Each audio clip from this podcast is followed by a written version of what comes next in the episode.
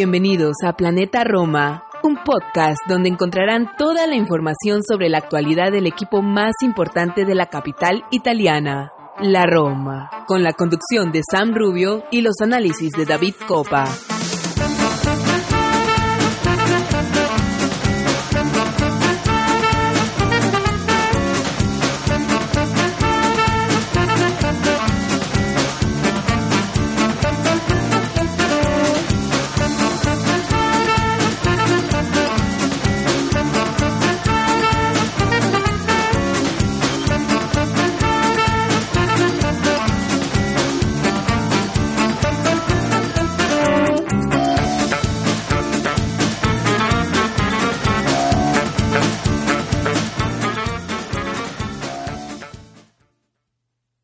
Todos, tifosi Yalorosi, y bienvenidos a un episodio más de Planeta Roma Podcast.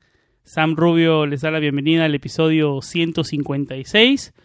Hoy estamos eh, no solo con David Copa para debatir toda la actualidad de nuestra Roma, Calciomercato, los amistosos, los Fritkin, el comienzo de temporada, el último amistoso antes del comienzo de temporada. También tenemos a Santi Boys de, desde España que nos visita em, en un episodio más. Tenemos el placer de tenerlo grabando en vivo con nosotros. Así que nos hicimos esperar un poco desde, desde nuestro último episodio, pero regresamos con fuerza, no solo con David, sino también con la gran presencia de Santi para debatir, como ya lo decía, todo lo que está pasando en nuestra actualidad romanista. Comenzó el, el calchomercato, el comienzo del verano tenía un aroma de que la Roma no se estaba moviendo mucho, pero en las últimas semanas hubo un cambio total y todo en el ambiente, en el romanismo, da la sensación de que es muy positivo, ¿no? Ya habrá muchísimo para debatir en este episodio, así que nada, sin más introducción, vamos a una pausa y regresamos con David y con Santi.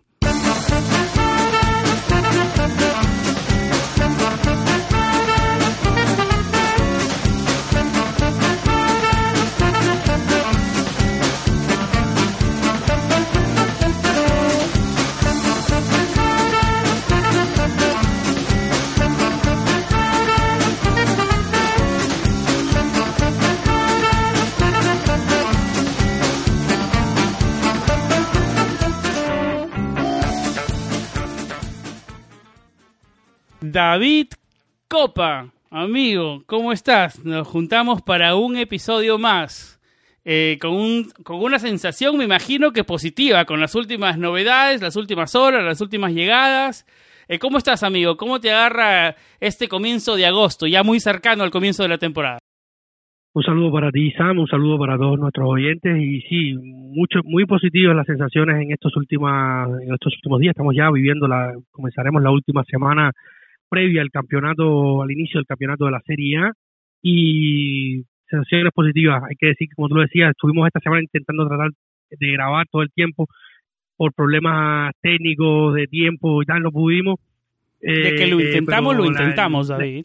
No, por el sí, pero el, el, subidón de adrenalina es tan bueno y que, que estamos muy positivos, no, no, no, no, no, no nos vamos abajo y además eh, por segundo programa consecutivo tenemos a Santi acá. El último programa fue espectacular, gustó muchísimo. Hicimos una nueva iniciativa también con nuestros Patreons que pudieron, algunos de los que tenían tiempo en ese momento, de asistir directamente a la grabación de, del episodio luego estuvieron por allá con Santi haciendo algunas preguntas. Estuvimos hablando un poco ya sobre la táctica. Habíamos previsto, eh, previsto perdón, un escenario como este que, que se está planteando, sobre todo eh, hablando en clave Gini Winaldum, que en estos momentos que estamos grabando el podcast, estamos eh, hablando de este viernes 5 de, agosto, ya se han puesto las primeras imágenes en redes sociales sobre el, perfil de la Roma, sobre la llegada del ex Paris Saint Germain y, Liverpool, y en breve será anunciado Giorgino Wijnaldum como nuevo jugador de la Roma, así que ánimo muy arriba, eh, muchas sensaciones positivas y lo mejor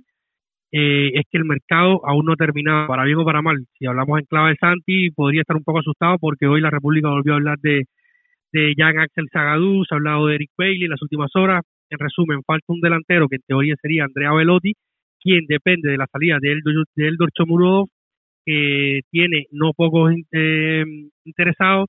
Hablamos de Torino, Wolverhampton, Boloña, eh, Al Al eh, de Arabia Saudita también estaban interesados y la salida de Eldor abriría la puerta a la llegada de Andrea Velotti, del que también estaremos hablando. Teníamos algunas preguntas por ahí de, de nuestro grupo de Patreon que estaban impacientes por saber nuestra opinión. Ya eh, hemos tenido, Santi, te cuento alguna alguna debate sobre Andrea Velotti. Yo no soy, eh, o sea, no, yo hubiera, yo, yo era los que prefería quedarme con Velotti, con Chomurov y, y, quizás apostar por un defensa un poco que acercar, que se acercara más, como habíamos hablado contigo, a los titulares.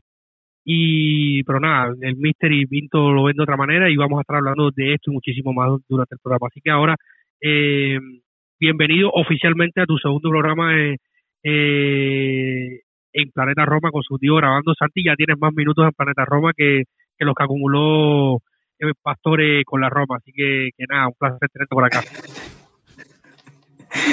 Eh, muchísimas gracias eh, a ambos y, y, a ti especialmente, David, por, por recordarme viejos fantasmas, eh, llámense Pastore, que lo sigo viviendo incomprensiblemente cerquita. Eh, para quien no lo sepa, yo vivo en Elche, soy abonado del Elche, por lo tanto, el año pasado tuve esas pequeñas pinceladas, porque lógicamente este futbolista no está para mucho más que salir cuatro ratos a jugar, pues eh, incomprensiblemente se le ha renovado y seguirá en el que vio en Roma, ¿no? Exacto, no está para más. No, no. Por, eso digo que incomprensiblemente eh, sigue paseándose por los terrenos de juego de la Liga Española y, concretamente del Elche. Y también por haberme nombrado nuevamente a Zagadou, que, que ya es sabido que me produce, tan, tan solo el nombre me produce escalofríos. Santi, pero, pero hablemos de eso, comencemos en, en esas líneas generales, eh, metémonos en, en, el tema Friedkin de la cabeza. Tienen dos años en el equipo. Eh, a ver, si vemos el, el, picture general, dime David. Sí, que, que, en, que en las redes sociales los han rebautizado en vez de Friedkin, Con la terminación Kings, no, de no, es que obviamente... Eh, o, sí, dime, te escucho. Aerolíneas Freaking también le pueden decir a, a Dan, a Aerolíneas Dan, eh, Dan Freaking también. no, a ver, manda, manda el avión privado para cada jugador que trae. Ya nos meteremos en calchomercato. Es un tema bueno, porque pero yo me quería me quería enfocar con Santi en lo general. En, dos años de los Friedkin, todo positivo. Ya hablaremos más adelante, como yo lo comenzaba en el principio del programa, que el calchomercato comenzó un poquito frío, pero se ha calentado ahora. Pero quiero preguntarte, Santi, a nivel general, los dos años de los Friedkin, ¿cuál es tu opinión? Porque David y yo ya lo hemos hablado muchísimo. ¿Cuál es tu opinión de los Friedkin, de Dan y Ryan Friedkin en estos dos años? Eh, salimos de la bolsa, somos eh, tiene más del 95%, que era lo requerido para salir de la bolsa, lo hemos hablado con David, van a poder buscar nuevos inversionistas. Eh, el tema estadio parece que ahora sí se, da como para ser positivo y más eh, a ver eh, más optimista que digamos con la que con la gerencia anterior no cuál es tu análisis en líneas generales de Dan y Ryan Friedkin bueno yo, yo creo que que la calificación no puede ser eh, de otra forma que, que muy notable, de notable alto. En este sentido, yo parto de la base de que Roma, la ciudad y lógicamente su tifosería, conforman eh, lo que yo siempre digo una ciudad en plena ebullición. Y así me ha demostrado el equipo también cuando yo he estado allí. Yo viví muy cerquita de Roma durante 11 meses y Roma la visitaba de forma muy habitual. Estuve en un derby de la capital.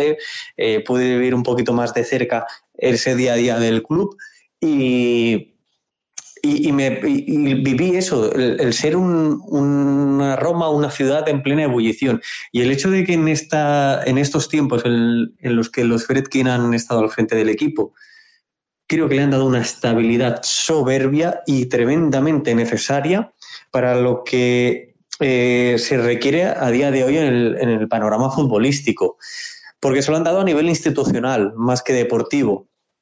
Quiero decir, deportivamente se empezó con, un tipo de entrenador, que fue Fonseca, que, tenía un estilo de juego muy diferente al, entrenador actual, pero sin embargo, estratégicamente la llegada de Mourinho el verano pasado fue, fue muy, muy, muy, muy buena. Claro, ellos se encontraron con Fonseca, ellos no trajeron a Fonseca, ¿no? Pero a lo que vengo a decir es que ellos, hay un cambio muy grande. Teníamos un propietario que estaba más tiempo en Estados Unidos que, en Italia, mucho más tiempo en las redes sociales que dirigiendo desde los despachos. Y esta pareja, que son los Fredkin, ¿no? Ese padre e hijo, eh, están constantemente al lado del equipo, están viviendo en Italia, están trasladándose todo su negocio o, centro de decisiones a, Italia para estar cerca del club y están dirigiendo el club desde, desde dentro le están dando una estabilidad a nivel institucional muy, muy grande y evidenciando que son hombres de negocios y que son hombres que saben lo que hacen y que tienen una línea muy marcada. Y en eso es donde eh, coloco yo lo que os comentaba anteriormente de la contratación de Mourinho, aprovechar una situación de mercado como la de Paulo Dybala y ahora seguir creciendo, porque son muy, muy conscientes de lo que pueden llegar a hacer a nivel de marketing, a nivel de merchandising, a nivel de situar la marca de la Roma en un punto muchísimo más alto y por lo tanto generar ingresos de una forma ajena a lo que deportivamente se puede apreciar dentro del terreno de juego, donde aquí eh, se ha conseguido un título europeo, que es algo que mm, hace muchísimos años que no se conseguía. Pero, a ver, independientemente de este título, digamos que no hemos avanzado tanto ¿no? en, este, en este tiempo pero yo creo que es lo suficiente como para eh, vislumbrar un camino correcto y sobre todo al alza, una progresión, que es lo importante, ver cómo institucionalmente se ha mejorado mucho y cómo deportivamente vamos en una fase eh, de ascenso evidente. Sí, estoy muy de acuerdo con todo lo que dices y también agregar que, que también eh, mérito de, de, los freaking de apuntar a, Tiago Pinto, ¿no? Que era una persona media desconocida. O sea, Muriño obviamente se encontraron una oportunidad y fueron por él y, mérito, ¿no?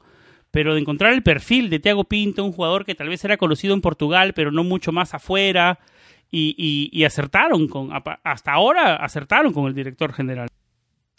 Sí, e incluso yo te apuntaría algo más, y es que estamos hablando de, de unos hombres que no son del mundo del fútbol, con lo cual eh, presumiblemente carecerían de contactos de aquellos directores deportivos de mayor renombre, ¿no? entonces, eh, hasta ahora el, trabajo de Tiago Pinto yo creo que, que es muy bueno y que en este sentido, con mayor o menor suerte, mayor o menor acierto por parte de la decisión, y con esto quiero decir con los inputs que ellos trabajarían en ese momento para su elección, es evidente que de momento está saliendo muy bien. David. Y eh, yo quería apuntar algo con lo que decía Santi, que por ahí llegaron eh, las primeras críticas de, algunas de las primeras críticas que ha tenido, o sea, las muy pocas críticas que han tenido Daniel Ryan Freaking, sobre todo las críticas han llegado de, los, de, los, especialistas, la gente de fútbol y tal, y una de las primeras críticas llegó de parte de Walter Sabatini, director deportivo, todos lo conocemos, hemos hablado, hemos hablado mil veces de él acá, y lo que pasa es que Dan y Ryan Freaking, siendo norteamericanos, vienen de otra de otro modo de vida, de otra forma de ver los negocios y hacer los negocios y concebir el, diario de la vida como tal y se apoyaron en un programa científico para analizar, o sea, científico en un programa informático para analizar eh, varios perfiles y, algoritmos eh, para analizar los perfiles de los posibles candidatos al puesto de director deportivo que había quedado vacante tras la destitución de, Gianluca Petracchi por James Palota durante los últimos tiempos de su gestión. Y comenzaron a criticar, hubo algunos comentarios de periodistas y tal de que esto no iba a ser ni iba a resultar bien y al final estamos viendo, o sea, y, yo creo que al final ninguno pudimos, o sea, ninguna de las personas que hemos hablado de estos temas, analistas, periodistas y público en general, no, no conoce cuál era realmente el algoritmo a seguir, el programa, cómo era eh, lo que estaban siguiendo, ¿no? Y, evidentemente habían perfiles de personas muy bien calificadas y Thiago Pinto cumplía eh, los requerimientos de lo que estaban buscando, un director deportivo moderno, que, es más un director deportivo, es un director general que asume varios roles, atiende, atiende varias áreas, el femenino, el más, o sea, tiene personas en las que delega, pero atiende todo eh, a, pie, o sea, siempre está a pie de obra. Uno de los nombres, por ejemplo, que soltó la prensa era el del nuevo director deportivo del Paris Saint-Germain, Luis Campos, que es un hombre que no se mueve de su oficina, que rara vez está en el campo. Y los Freaking buscaban otra cosa porque sabían la necesidad que, como decía eh, Santi hace unos segundos, de qué es lo que necesitaba la Roma y cómo mejorar la Roma en base a lo que ya había, que era prácticamente la nada. Eh, problemas institucionales, recordemos el caso de Aguara, el mismo caso de, de, de Petraki, cómo fue despedido. Que los seis cambios dentro de un partido. proceso.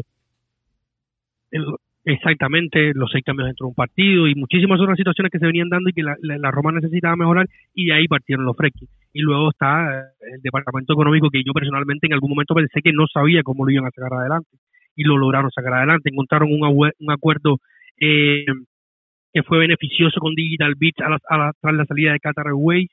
Eh, encontraron un, también un acuerdo beneficioso con New Balance que puede gustar más o menos, pero sigue dejando ganancias.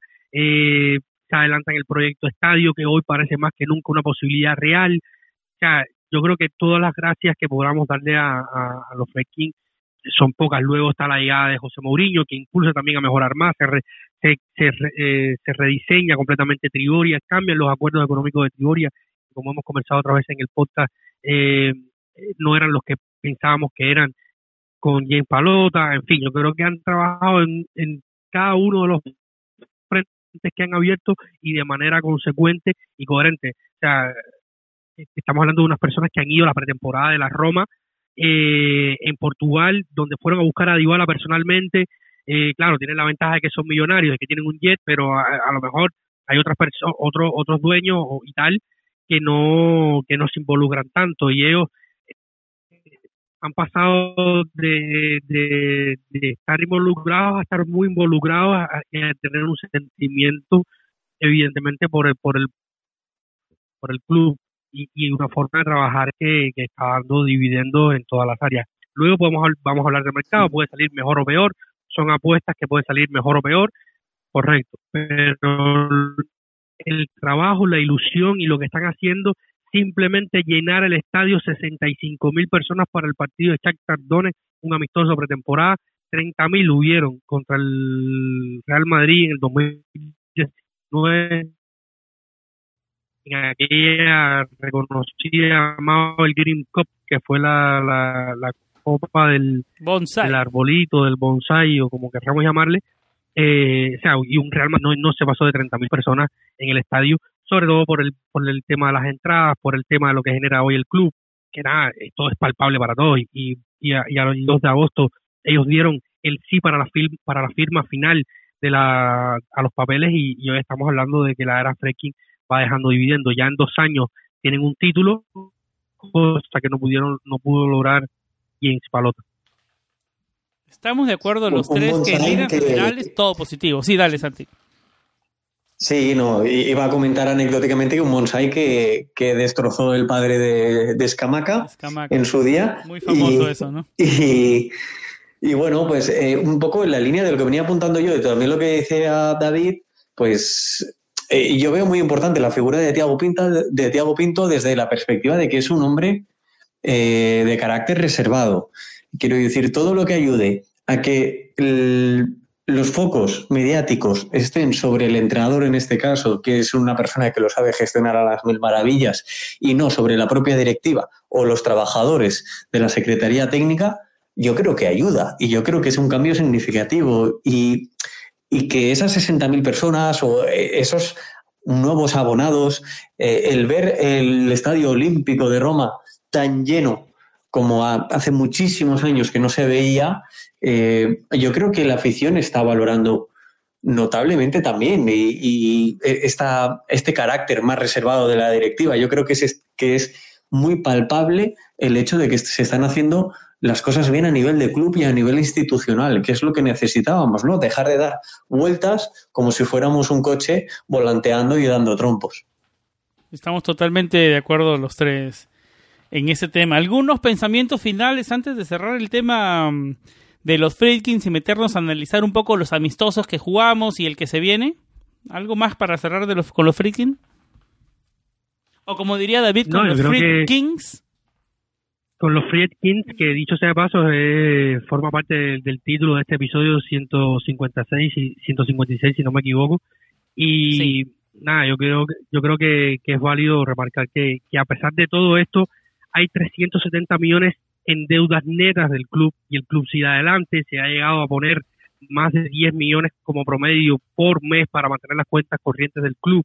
Aún así, eh, tengo los datos apuntados por acá, si me permites un segundo, Santa, los voy a decir ahora mismo.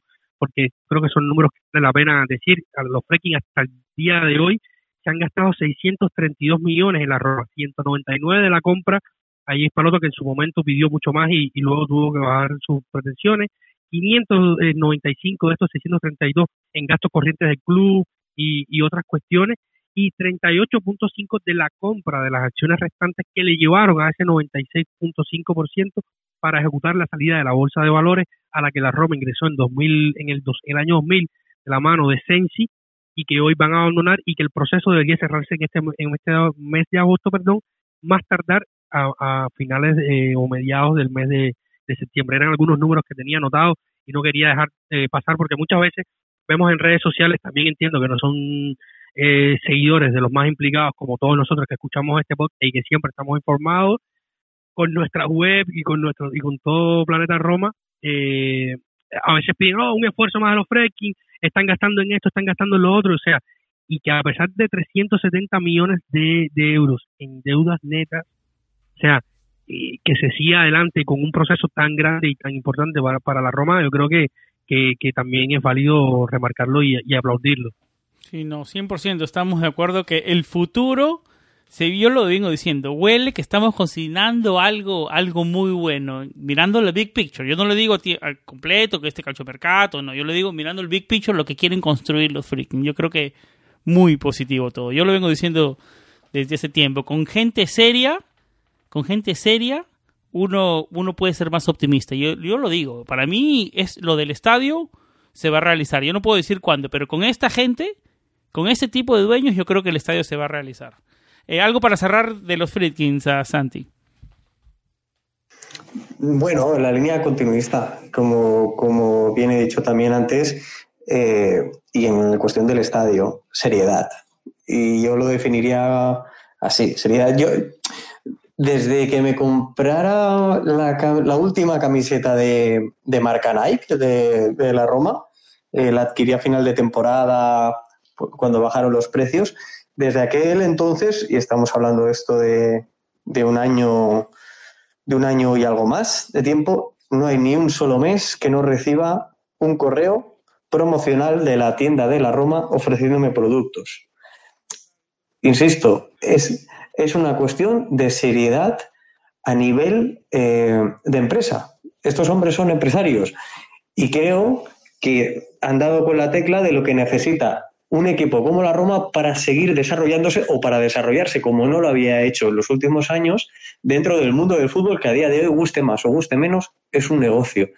Y para que el campo funcione, primero debes dotar de un contexto concreto y el contexto debe estar sí o sí compuesto de estabilidad institucional y esto se consigue con ingresos saliendo de la bolsa que no dependa de otras personas, que tú seas capaz de elaborar tus negocios eh, y conseguir ingresos, véase el club, véase marca, véase nuevos inversores, me da igual.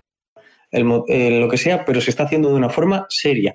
Lo que tú decías, Sam, del campo, nunca en la vida lo hemos visto tan cerca y sin embargo eh, podemos decir tranquilamente que el estadio de la Roma lleva 15 años dando que hablar y nunca en la vida lo hemos visto tan cerca. Y estos hombres llevan dos años aquí, con lo cual yo creo que, que queda todo dicho y mucha seriedad y creo que se han ganado la confianza de todo tifoso, tifosi y Rossi.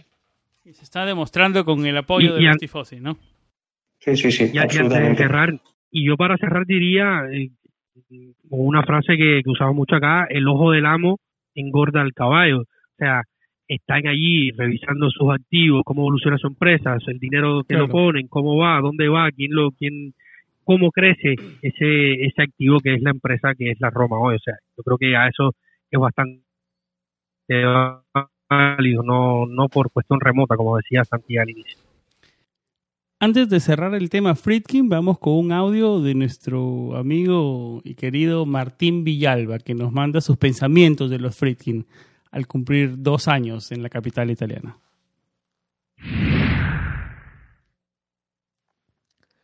Hola, hola mis queridos amigos de Planeta Roma Podcast. Soy Martín Villalba de arroba Roma Latam.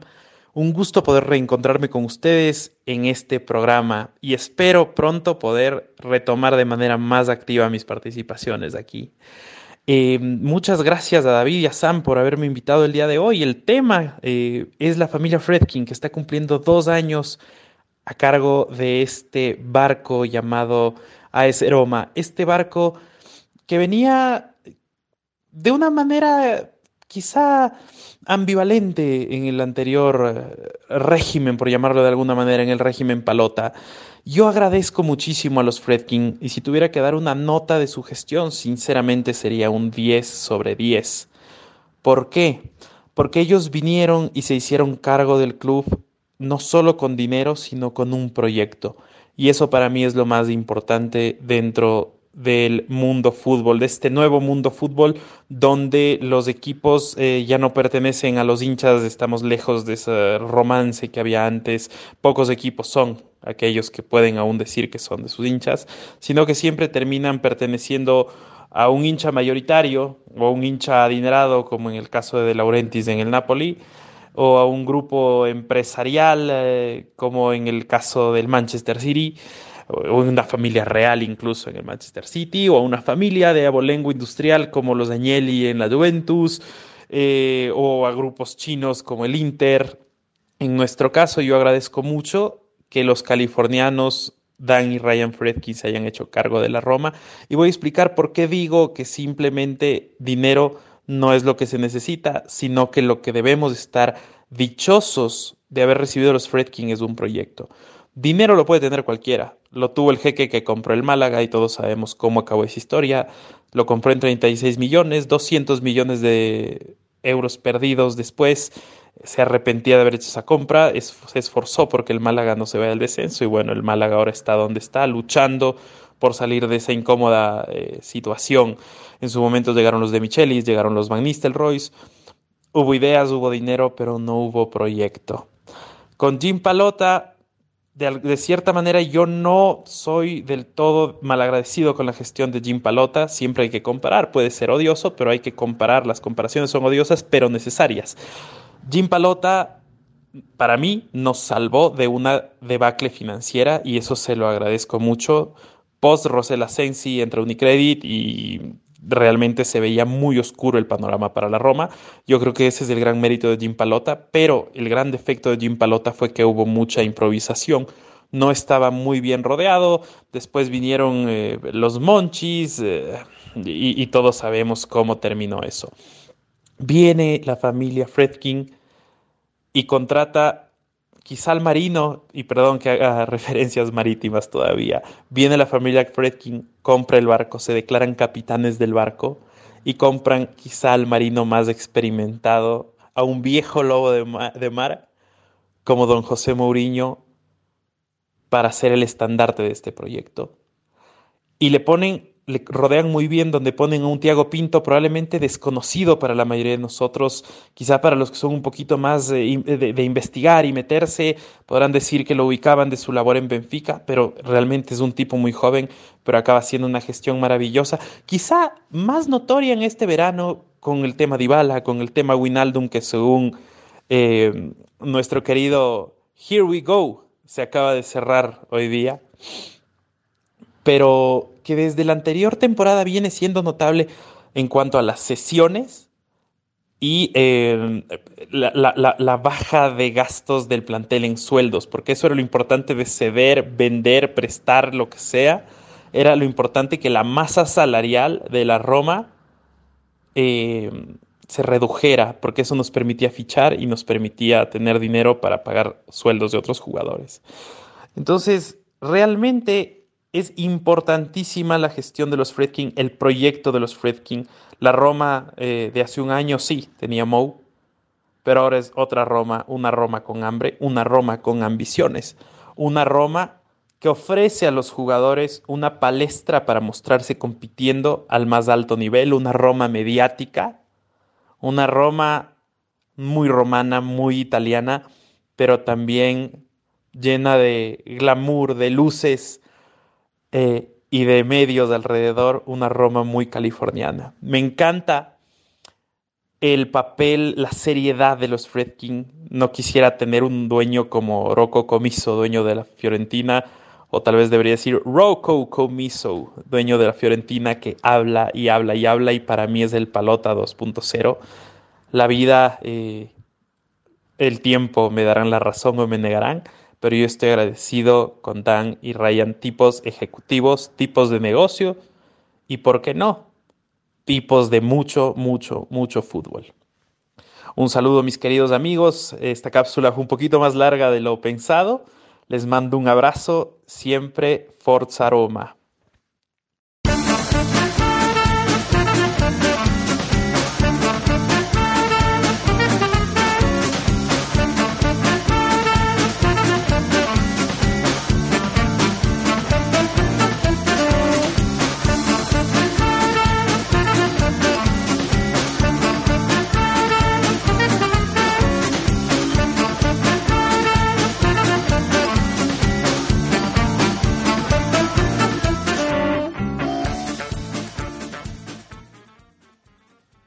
Bueno, y ahora regresamos para hablar un poco del reciente amistoso que tuvimos. Bueno, ya casi, casi una semana frente al Tottenham, un partido especial, Muriño frente a su ex equipo, un partido que no tuvo una sensación muy de amistoso, que digamos, un partido que lo terminamos ganando con un gol de cabeza de Roger Ibáñez al minuto 29, con un pase de córner de centro de Dybala un partido luchado que terminó medio con roces. Em, quiero ver, eh, Santi, voy contigo primero. ¿Cuáles fueron tus sensaciones de este triunfo de la Roma? ¿Dio la sensación, estás de acuerdo que fue no fue tan amistoso que digamos? Bueno, la, categoría de ambos equipos así lo requería, eh, ciertamente, ¿no? El Tottenham, estamos hablando de un equipo que se ha reforzado muy, muy bien, con Iván Perisic, que viene a hacer un absoluto temporadón en el Inter, con Claman Lenglet del Barcelona, que es muy buen central, con Bisuma, que ha llegado del Brighton, que es un centrocampista que le puede dar muchísimo pulmón a este equipo, y con Richarlison, el exjugador brasileño, exjugador del Everton, para conformar un equipo que creo que, teniendo a Antonio Conte eh, a los mandos, es clarísimo candidato a estar en el top 4 de, la Premier League de esta temporada, salvo, salvo Cataclismo, con lo cual es un equipo muy, muy bueno con el que medirse. Además, vimos un 11 de la Roma que podemos adivinar que es el, el, que será el habitual de ver durante toda la temporada, así que es relativamente normal que, pese a estar en pretemporada, se vea un poquito más esos roces, ¿no? esas ganas de ya presentarse en un, un partido importante. Vamos a repasar el 11. Rui Patricio, Mancini, Smolin, Ibáñez, con línea de tres atrás, Zaleski, Pellegrini, Cristante, Karsov, Dybala, Saniolo y Abraham, que de acuerdo, no es hasta ahora pinta como la titular, ¿no? Tal vez Wignaldum ahí puede entrar por, por Cristante, pero pinta como la, en mayoría como la, como la alineación titular, ¿no? Sí, yo, creo que sí. Eh, me genera dudas y lo comentaba con, con David en el anterior podcast yo entiendo que, puedan coincidir durante ciertos momentos en el terreno de juego Dybala, Pellegrini y Zaniolo, pero, pero también entiendo que debe tratarse también de partidos eh, muy, muy, concretos. Quiero decir, empezar la temporada contra la Salernitana sí es muy probable, pero jugar el tercer, la tercera jornada contra la Juventus en el Allianz Stadium eh, no lo veo. No lo veo porque, porque creo que necesitas eh, muchísimo más eh, carácter defensivo entre equipos o rivales directos, véase Juventus, Atalanta, Inter, Napoli, Milan, por ejemplo, ¿no? yo creo que se necesita un poquito más. Y yo creo que, que bajar Lorenzo a jugar en la primera línea de volantes, ¿no? Digamos con Winaldum y, se pierde un poco el talento de Lorenzo, se desperdicia, digamos, un poco. Lo puede hacer, porque yo ha demostrado que lo puede hacer, pero se desperdicia su potencial, yo creo que en la primera línea de volantes, ¿no? Sí, totalmente. Cuanto más lejos del área esté, más desperdiciado estará. Que te sirve, que te, es un jugador eh, total en el sentido de que es capaz de sacar a reducir su calidad técnica en cualquier zona del campo, sin duda alguna. Pero, por ejemplo, en este partido contra el Tottenham, lo que pudimos ver es que Pellegrini estiraba un poquito más cuando eh, la Roma buscaba salir, es decir, eh, intentaba hundir un poquito más la defensa y darle un poco más de espacios a Cristante, que era quien venía a recibir más en corto, o Dybala, que buscaba un espacio en la banda, en la banda derecha para recibir el balón y perfilarse hacia adentro, trazando una diagonal, ya sea mediante pase o mediante conducción. Exactamente. Yo creo que en ataques fueron las cosas más destacadas que, se pudieron ver, pero a mí lo que me preocupa en este caso es muchísimo más la defensa. Yo creo que eh, tener a todos estos jugadores en el terreno de juego condiciona enormemente a nivel defensivo la estructura del equipo. David, eh, qué, piensas? ¿Cuáles fueron tus sensaciones primero del triunfo por 1-0? Del amistoso en Israel, ¿no? No, yo creo que sí, en, el estadio Sami Hofer en, en Israel, un partido que, o sea, yo lo ponía en Twitter, para mí era un ensayo general y lo había comentado con Santi y él ahora lo ha ilustrado muy bien.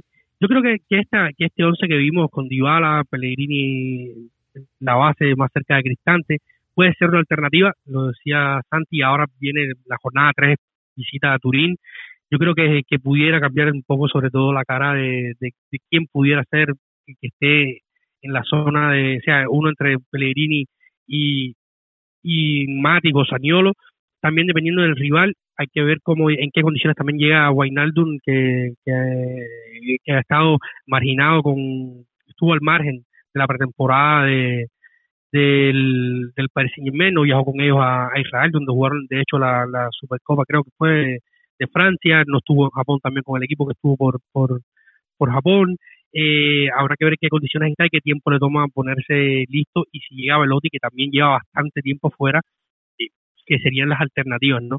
Pero yo creo que va a ser un esquema muy parecido a este, habrá que ver, eh, también había que recordar que el Tottenham ya empieza este viernes, cuando estamos grabando el podcast, ya empieza la Premier League, ya está, está un poco más adelantado, de hecho, una semana y tanto adelantado en cuanto a la preparación, y yo creo que va a ser muy parecido lo que vamos a ver. Luego habrá que ver cómo está la, forma, la física, en qué condiciones llegamos a, esos partidos de la tercera jornada, donde tendremos dos primeras jornadas que serán bastante asequibles en el papel, al menos para ir también subiendo eh, el ritmo de juego, la intensidad y, ir eh, tomando, eh, yo creo que, que los, el, el, se mejora el esquema que puede ser, pero a mí me parece que va a ser muy, muy algo muy similar, ¿no? También creo que va a variar de, en dependencia del rival, y de cómo estén los jugadores para, para salir al campo. Pero yo creo que era importante hablar unos minutillos de, este, de este partido porque al final, eh, siendo un rival, como lo decía Santi,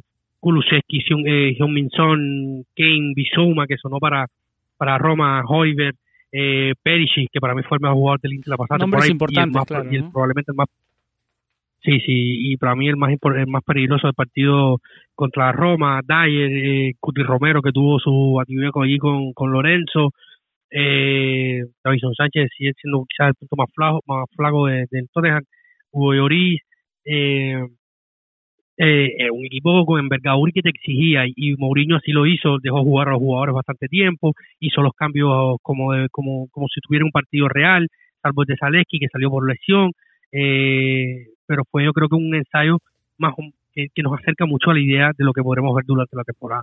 ¿Y qué ensayo ves este domingo frente a 60.000 romanistas en el Olímpico frente al Shakhtar La línea de tres, la misma alineación, eh, seguimos en esa línea. que ver, yo creo que, que, va a ser, yo creo que esto va a ser más un espectáculo en, el Olímpico, ¿no? Presentación de Gini, la presentación de la, de la, del equipo, primer partido en el Olímpico para Dybala, eh, un partido que también la, la lo que se recaude será donado en beneficencia para el tema de la guerra en Ucrania, pero... Shakhtar va a querer ganarte. Eh, no sé, ha perdido muchísimos jugadores el Shakhtar, ha perdido demasiados jugadores el Shakhtar y, y no sé ahora mismo ni qué plantilla se tienen eh, como para hacer, para encarar a, bueno, tuvieron un par de amistosos ahora en, en, julio frente al Ajax y un equipo más, pero no jugaban antes, desde mayo no jugaban, así que... Sí, llevaban también mucho tiempo por jugar. Este, el tema de la, intervención armada en tierras ucranianas los ha puesto en, dificultades, pero sin duda yo creo que, que va a ser más un espectáculo, ¿no? Y por eso quizás José Mourinho, teniendo en cuenta de que de lo que eh, podría enmarcar el partido del Olímpico, tiró toda la carne al asador contra el contra el Tottenham, ¿no? Hizo una prueba más exigente o, hizo de este partido una prueba más exigente. Eh, algo más, eh, algo que quieras agregar, Santi, de este amistoso frente al Shakhtar. ¿Cómo, cómo ves al equipo? ¿Estás de acuerdo con David? Tal vez haya más, sea un poco más de show que, que la alineación a miras, a puertas ya de que comience la temporada. ¿Cómo ves este último amistoso? ¿Más entretenimiento más que todo? Bueno, yo creo que, se plantea como una fiesta para, para, la afición. Creo que así debe ser antes de empezar la competición oficial. Estoy contigo en cuanto a que el Shakhtar Donetsk ha perdido muchísimos jugadores. A David Neres, que se marchó al Benfica, a Dodó, que lo veremos en la serie en la Fiorentina, o a Marcos Antonio del Alacho jugadores, o, incluso otro que, se ha hecho oficial en el día de hoy como Marlon, ex defensor del Sassuolo y del Barcelona, y que aterriza en el Monza, que está tirando de chequera para hacerse con una cantidad abrumadora de jugadores. Eh, es un Shakhtar muy, muy, muy venido a menos, sin tampoco de Chervi en el banquillo, eh, pero pese a ello, eh, no deja de ser una prueba más, más minutos. dudo mucho que veamos a Vignaldum, eh, quizás una pequeña eh, dosis de, tiempo o, poquitos minutos, pero, pero tiene que ser entendido, y creo que así lo hará Mourinho, para seguir perfilando ciertas cosas. Eh, antes preguntaba sobre los, la defensa de tres. Yo creo que es inamovible, sinceramente, y lo hablaba con David en el, en el anterior programa. Yo creo que es absolutamente inamovible. A partir de aquí hay una cosa que me preocupa mucho, que antes os, antes os decía respecto al partido del Tottenham, que es a nivel defensivo. Eh, el equipo, eh, es decir, yo opino que cuando debes hacer una presión y no llegas a esa presión, mejor que no la hagas. Y me explico. Cuando tú llegas tarde a una presión, es fácil que el rival te limpie, te supere. Y si te supera, ese rival ya tiene una superioridad numérica, valga la redundancia, respecto a tu defensa. Y por lo tanto, eh, pones, eh, eres un lastre para, el equipo cuando vas mal a esa presión. El otro día esto se vio muchísimas veces, por ejemplo, cuando caía a recibir eh, un jugadorazo como es Harry Kane y lo perseguía, lo perseguía Ibáñez y llegaba tarde, o cuando algo que me preocupa enormemente y que creo que se debe, eh, se debe ajustar muchísimo, antes hablaba de Dybala, que recibía en la derecha y venía hacia el, hacia el centro para, ser más protagonista con balón. En defensa, Dybala presiona muy bien, pero no persigue sus marcas una vez es superada su línea, ¿no? Entonces, esto eh, provoca una inferioridad numérica. Y a su vez, había una situación en la que por, eh, para que me entendáis, Hoiberg, que es el pivote defensivo de este equipo, caía a la defensa de tres a, salir con el balón. Davison Sánchez se acercaba hacia la banda y Perisic estiraba todo lo que podía para arrastrar a Karsdorp, con lo cual se quedaba solo Davison Sánchez. ¿Quién debería ir a por él? Dybala, pero Dybala se quedaba muy metido en el carril central y quien iba por él era hacerle la presión era Cristante a Brian Cristante lo tenemos muerto en este equipo, porque es el chico para todo. Y, le exigimos una cantidad de presiones y de recorrer kilómetros en cada partido que es inhumana. Entonces, muchas veces tiene mala prensa, pero es que no somos, creo, conscientes de la cantidad de trabajo que hace Cristante para este equipo. Las que no se ven, hace, hace bien Cristante. Es, es una barbaridad. Entonces, ese peligro me parece que es el que la Roma debe seguir trabajando y ajustarlo para eh, evitar superioridades del rival. Ese y otro más que sería el de saber en qué zonas puedes perder el balón, en qué zonas puedes permitirte perder el balón para evitar contraataques rivales, ¿no? Para esa presión que tú hagas tras pérdida realmente sea eficiente. Es lo que te va a dar ventaja de robar el balón nuevamente y estar más cerca de la portería rival. Y creo que la Roma en este, en este sentido tiene muy buenos jugadores, porque Dybala es muy buen jugador presionando hacia adelante y Vikinandum también lo es. Y son jugadores que te, que te son muy, muy, muy, muy válidos para contextos de partidos contra el 14 de los 20 equipos de la Serie A, cuando tú vas a tener el esférico y por lo tanto puedes romper esa línea de tres en ataque y sumar jugadores al ataque. Dybala por dentro y Vignaldum llegando al área son recursos que antiguamente no teníamos y con lo cual esto nos debe hacer superar partidos eh, contra este tipo de rivales de, vamos a decir, media tabla y parte baja de la tabla con muchísima más solvencia de lo que hemos hecho el año anterior. Ya que hablabas de... Dale, dale, David, dale. Sí, no, yo, yo quería aprovechar, Sam, eh, disculpa que te interrumpa, que estamos hablando de defensa y quiero hacer la pregunta a los dos, ¿no? Porque recurrentemente cuando publico las notas en, en, en nuestras redes sociales, en la web y veo los comentarios, se habla habitualmente de que la defensa de la Roma fue mala. O sea, yo creo que el inicio de la temporada con cambio de esquema, cambio de que luego se volvió a retornar al viejo esquema, pero a mí me parece que la segunda de la, la segunda parte de la temporada Mourinho entiende que, ofensivamente había un problema, fuimos el equipo que más creó y que menos eh, convirtió en, concordancia con lo que el volumen de acciones que se creaba y se potenció mucho la defensa. Y para mí la defensa de la pasada temporada, a, pesar de que Ibañez es joven y comete errores, a pesar de que Mancini es joven y comete errores, en, como decía Santi, en las presiones a la hora de moverse, desplazarse, y que y todo esto que ya conocemos, para usted, para usted, Santi Sam, eh, la defensa de la Roma es lo peor que tiene hoy el equipo, o sea, probablemente sea lo peor después de la llegada de Wijnaldum y, y, ¿no? Y pero ha, sido tan, o sea, le da la sensación de que es una, una defensa caótica, de que no te puede hacer, o sea, no te puede acercar al cuarto puesto o te aleja del cuarto puesto. Es la, es la, para mí, para mí totalmente no. Yo creo que, que dependerá del progreso de los jugadores durante la temporada y yo creo que hoy el esquema del equipo va a ayudar a, o sea, no podíamos siempre apelar a terminar todos los partidos 1-0 y, y, que, claro, evidentemente cuando tú no anotas, haces un error, te empatan el partido, eh, hay grandes posibilidades de perder porque tú, tú no, no marcas muchos goles. Pero yo creo que hoy, si la Roma tiene un promedio de, de, goles encajados bajo, como el de la segunda parte de la temporada pasada, al margen de lo que pasó en enero con Juventus y, y, Milan, en Serie A, por ejemplo, yo creo que, que, que o sea, si Dybala y Wijnaldum mejoran el ataque, podemos dar un paso, o sea, se vislumbra un paso adelante en cuanto a las aspiraciones del equipo.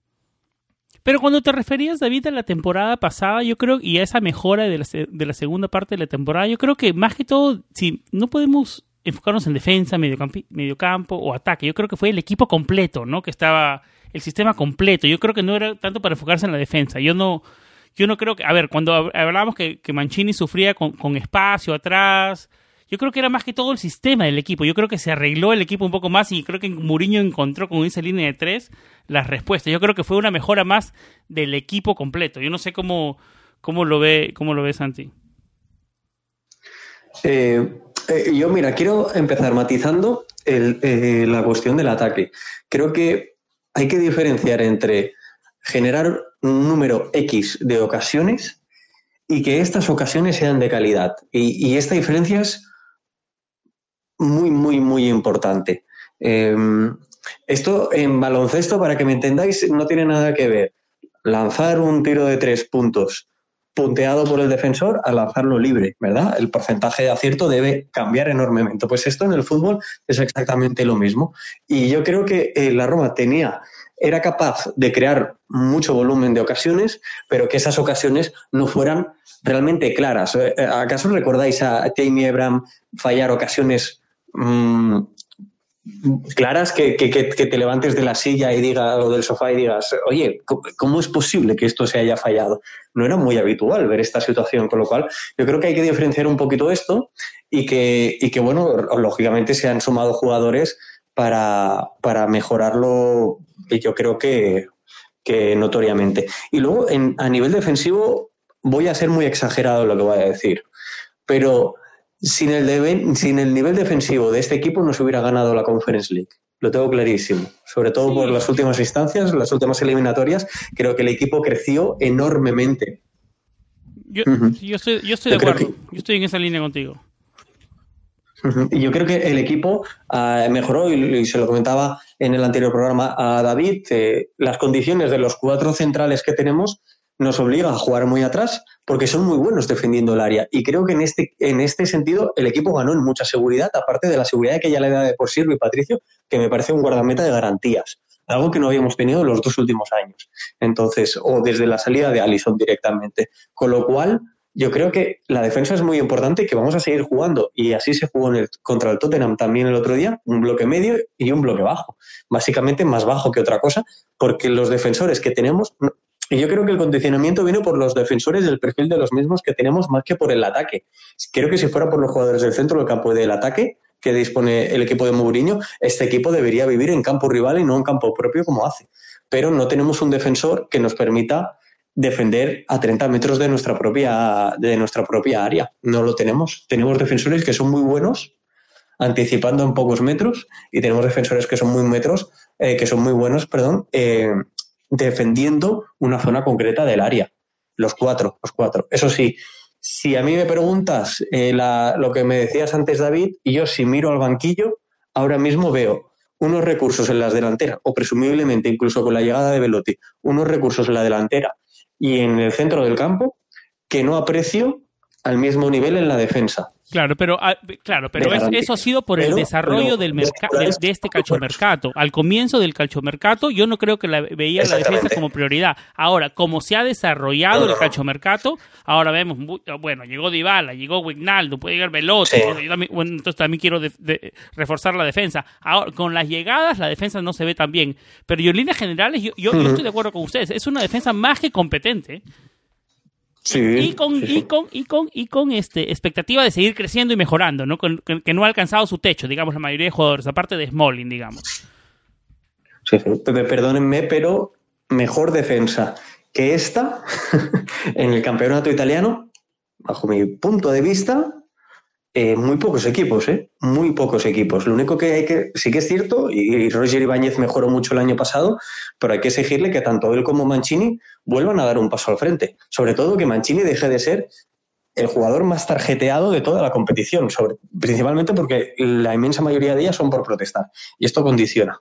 Entonces, yo creo que hay que mejorar ciertas cosas en estos dos jugadores concretamente que den un paso más al frente para realmente posicionarnos en el cuarto lugar de la clasificación, que es el que, el que hay que marcar como objetivo sí o sí después de estas incorporaciones. Y ahora que lo estamos enfocando en individualidades, eh, Santi, eh, ¿cuál es tu opinión? Ahora sí, enfoquémonos en Gini Wijnaldum, un, ganador, ¿no? A ver, nos, nos metió, él nos metió gol, el, nos metió el gol en Roma o en Liverpool, en uno de los dos, en uno partido, el partido de ida o de regreso, uno de los dos nos metió gol que digamos en el olímpico, el olímpico. En el olímpico, que, un gol que nos, dejó, que nos dejó afuera, digamos, de la final, un jugador que que era parte de un proyecto importante, era jugador importante de Liverpool, que yo no sé si viendo, a ver, él hubiera, ahora a futuro le hubiera gustado se pase el PSG, ¿no? Porque digamos en, en el Liverpool era parte más de un proyecto, jugó más, en el PSG no tanto, a veces la plata no, no sé si lo sea todo, bueno, creo que aseguró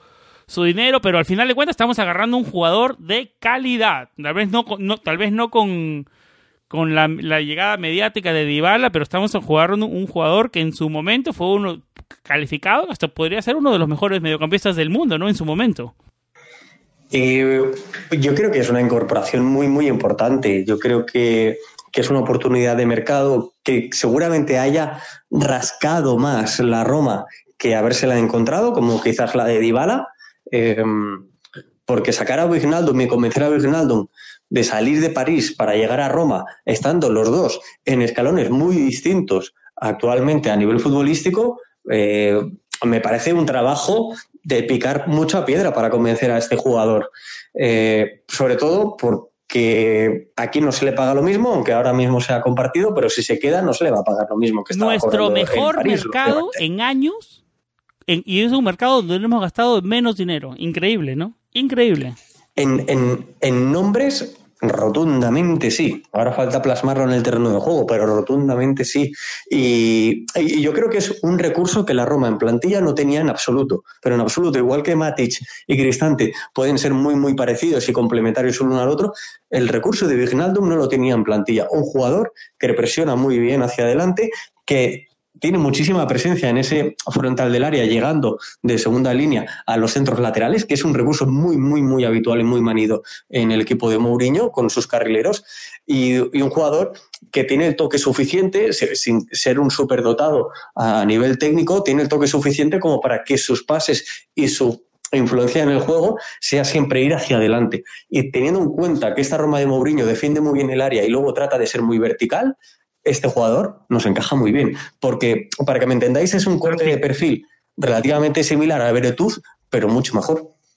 Claro, un improvement Santi, Santi, pregunta, tú que eres eh, nuestro nuestra lumbrera táctica, o sea, a mí me da la sensación de que mejora, y para ti también, San, ¿no? Eh, a mí me da la sensación de que mejora Sergio Oliveira, que al final tuvo parte de partidos buenos, habrá que ver la consistencia de Gini, ¿no?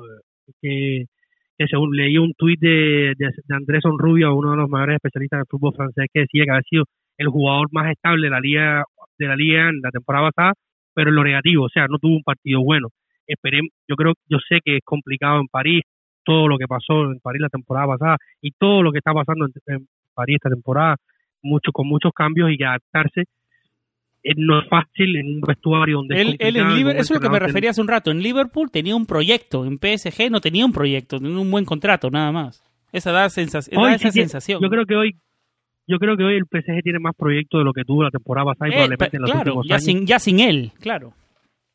Claro, pero eh, estamos hablando de un hombre que jugó prácticamente de todo con Jurgen Klopp en la Premier League y a mí me cuesta mucho, o sea, pasa los 30 años, eh, viene un año malo, pero me cuesta creer mucho que de un año a otro se desaparecieron sus virtudes futbolísticas completamente y que y claro, por eso decía que hay que ver lo que cuál consistente será. Pero para ti, Santi, y para ti, Sam, eh, mejora a Sergio Oliveira, mi opinión es que, claro que sí, yo creo por que, millas que, para mí.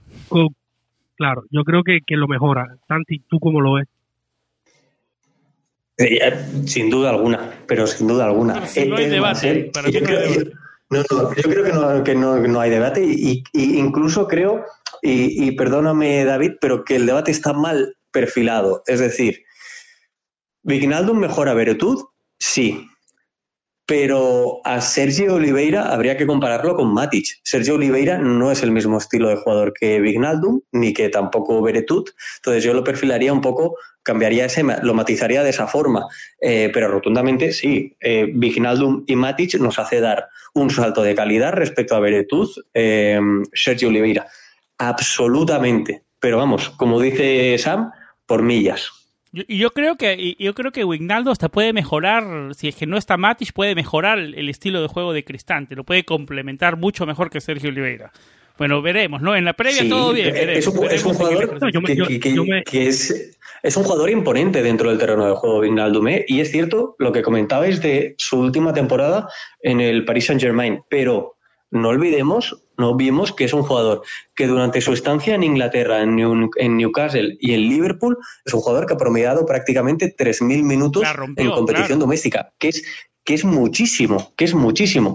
estamos hablando de un jugador que se ha establecido en uno de los mejores equipos del mundo, como es el Liverpool de los últimos años, como un complemento eh, pues bueno, un complemento no, como un recurso, un jugador titularísimo de forma indiscutible y salió de Liverpool porque se quiso ir a París a hacer más caja, pero exactamente, no, por otro motivo. El dinero no lo, es, no lo es todo. Se fue, y como le yo digo eso, se fue de un proyecto serio de Liverpool a un a un lugar donde tiraban dinero el, el, PSG, ¿no? Y se dieron cuenta que esa no es la forma, porque están reestructurando todo, como lo decía David, ¿no? Pero David, quiero... yo, yo, dime, dime.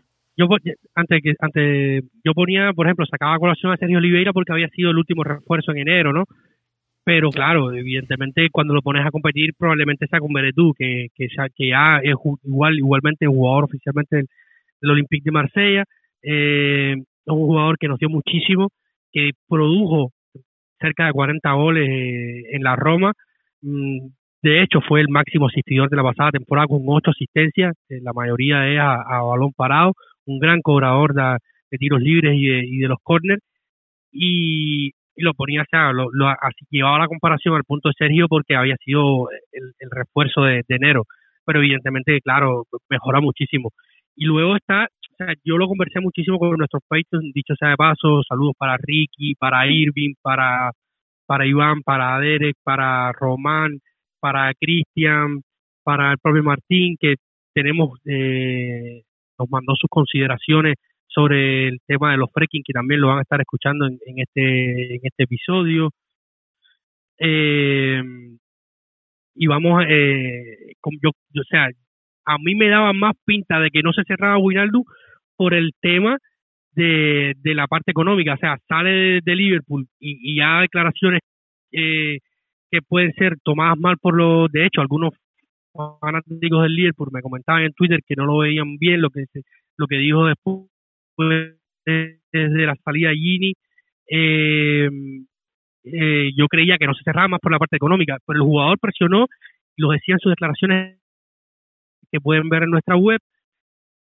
Eh, me, me, gustó lo que dice algo como que le gustó lo que hizo la Roma por él, o sea, lo que insistió la Roma con el, con el Paris Saint Germain, el Paris Saint Germain también accedió a dar una parte, pero él también se redujo alguna parte de su Eso, sueldo David, para eso, venir. ya que Yo estás hablando, ya que estás hablando de, de, de, de números- de- de los números, ¿puedes de darnos algunos detalles de cómo llegó un préstamo, compra, cómo llegó? ¿Aplica el decreto o sea, Creshita? estamos hablando, a, a la llega a, a Wijnaldum o no, a eso quería llegar mi punto. Porque si ap- aplica eso es una Es por- movida genia de los con- Friedkin, ¿no? O una movida más genia de los Friedkin. Es una es el, el decreto de, de, de créditos sala- salariales, que es uno de los eh, decretos que, que ha aplicado la liga en los últimos tiempos para eh, para que mm, eh, o sea promover la llegada de jugadores desde fuera de la liga y jugadores importantes Que es básicamente no Eh, pagar impuestos puede- del, del salario de los jugadores que llegan del extranjero. Pero si llegan a préstamo, no aplica. Tienen que llegar con No aplica. préstamo con opción de compra y mínimo a 24 meses. Eso es lo que yo, hasta lo que yo sé. Exact- exactamente si la Roma hace efectiva la cláusula de compra que no es obligatoria que tiene sobre eh, Georgino Wijnaldum que sería de 8 millones Pero no, no, no, creo que es Estamos- una compra con opción, opción obligatoria de compra, pero que al final de compra no tiene No. que ser obligatoria cuando pase.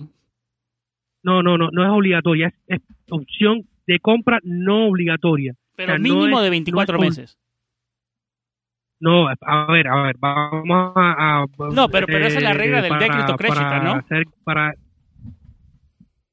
Claro, es, eh, es lo que te digo, si la, si, si la Roma ejecuta la obligación de compra, que no es obligatoria en el contrato de que llega Wijnaldum a la Roma, y se hace permanente la, per- eh, la estancia de, de Wijnaldum en la Roma, sí se aplica el decreto de, de créditos salariales. A este momento no se está aplicando, por lo tanto, la Roma va a asumir eh, si- el 60% creo del sueldo de Giorgino Wijnaldum, la otra parte la pagará el, el Paris Saint-Germain, por lo tanto la Roma pagará Hasta que yo 25 sepa era el millones. 75% queda, de la Roma. Eh, Wijnaldum en la Roma, hay que, hay que revisar los números oficiales, o sea, la Roma no habla de números oficiales en, en la nota, pero probablemente en las próximas horas y mañana tendremos más eh, em, claridad sobre los números, pero la, la Roma va a pagar una parte y la otra parte la va a pagar el, PS el PSG.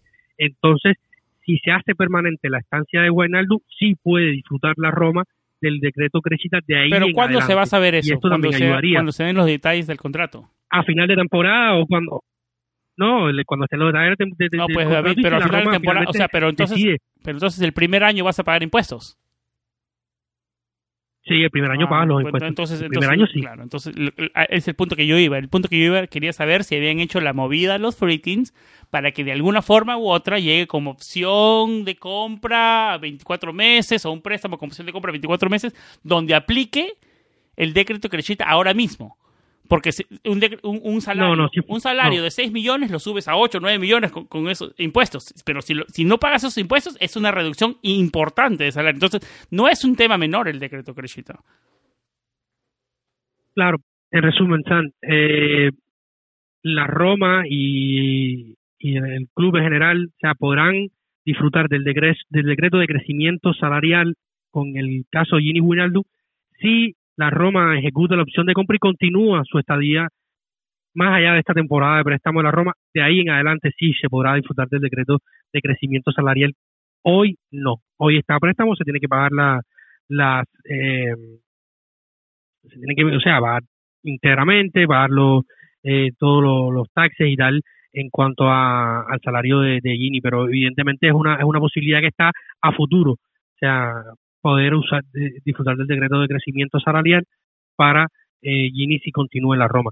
Eh, pero igual, o sea, se ha hablado mucho sobre el tema del, tema salarial y, hoy la Roma eh, está por debajo de esa masa salarial que tenía hace un año. O sea, hoy eh, en- entre entradas y salidas eh, se fueron 32 millones hoy, incluidas las, las llegadas, estamos en 29 y deben salir más jugadores.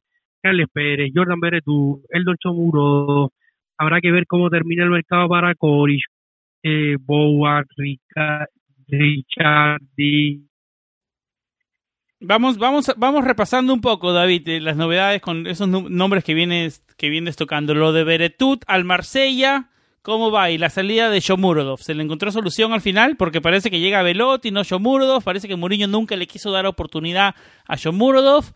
Y porque creo que, bueno, no sé. Al final, Shomurodov llegó para ser suplente de Erin Sheko. Erin Sheko se terminó yendo y como que se quedó en el aire Shomurodov sin algún. Llegó a Abraham, se quedó el suplente de él, pero nada, no, como que no se, no se, no era su lugar, digamos, de Shomurodov en Roma. Yo creo que hay, hay jugador con Shomurodov, pero tal vez le vaya bien en otro lado. ¿Cómo ves la posible llegada de Velotti? Primero, vamos por pasos. Eh, eh, Beretuta al Marsella, ¿cuál es el estado y la salida de Shomurodov? Ya Jordan Beretú es nuevo jugador del, del Olympique de Marsella, lo ha hecho oficial el club eh, francés. 11 millones más 4 en bonos que se cumplirán bajo ciertas variables, partidos jugados, clasificación a Champions.